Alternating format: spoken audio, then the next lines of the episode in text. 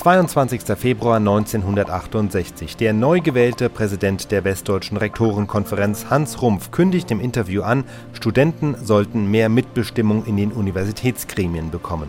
Gleichzeitig erläutert er, wie die Einführung des Numerus Clausus vorbereitet wird, um der drohenden Überfüllung der Hochschulen entgegenzuwirken. Herr Professor Rumpf, Sie haben auch ein Modell, wie es heißt, für die qualitative Repräsentation in den Hochschulgremien erarbeitet. Was verbirgt sich dahinter? Verbirgt sich dahinter vielleicht auch eine stärkere Mitwirkung der Studenten? Es ist mit diesem Papier, das äh, nun zunächst sich noch in der Phase der Arbeitung befindet, das im Plenum nicht diskutiert worden ist, sondern nur in einer Arbeitsgruppe zunächst als Modell ausgearbeitet worden ist.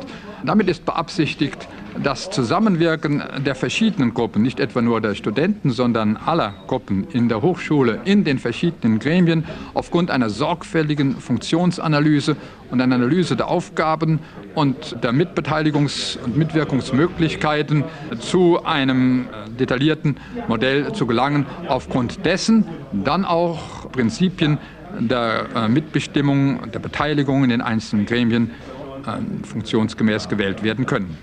Wird in diesem Papier auch die von den Studenten zuweilen geforderte sogenannte Drittelparität irgendwie erwähnt oder gar verankert?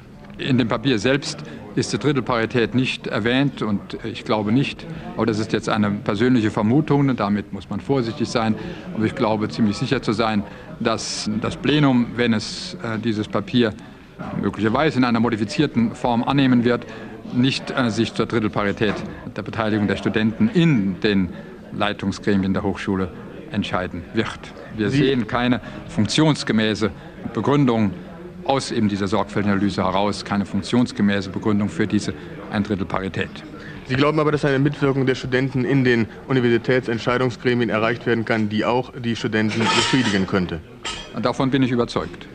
Herr Professor, ist eigentlich auch das Problem der Zulassungsbeschränkungen an den Hochschulen diskutiert worden und wenn ja, in welcher Weise? Es ist ein sehr eine sehr sorgfältige Studie von Professor Grings ähm, ausgearbeitet worden.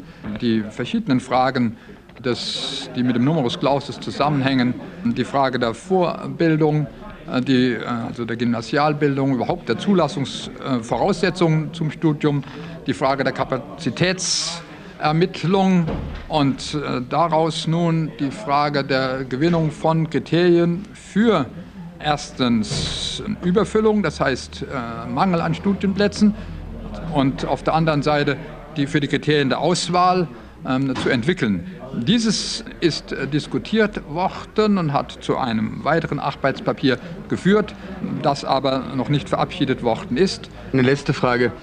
Die Rektoren halten den unlängst von einigen Kultusministern erwogenen Vorschlag, Trimester einzuführen, für indiskutabel. Warum?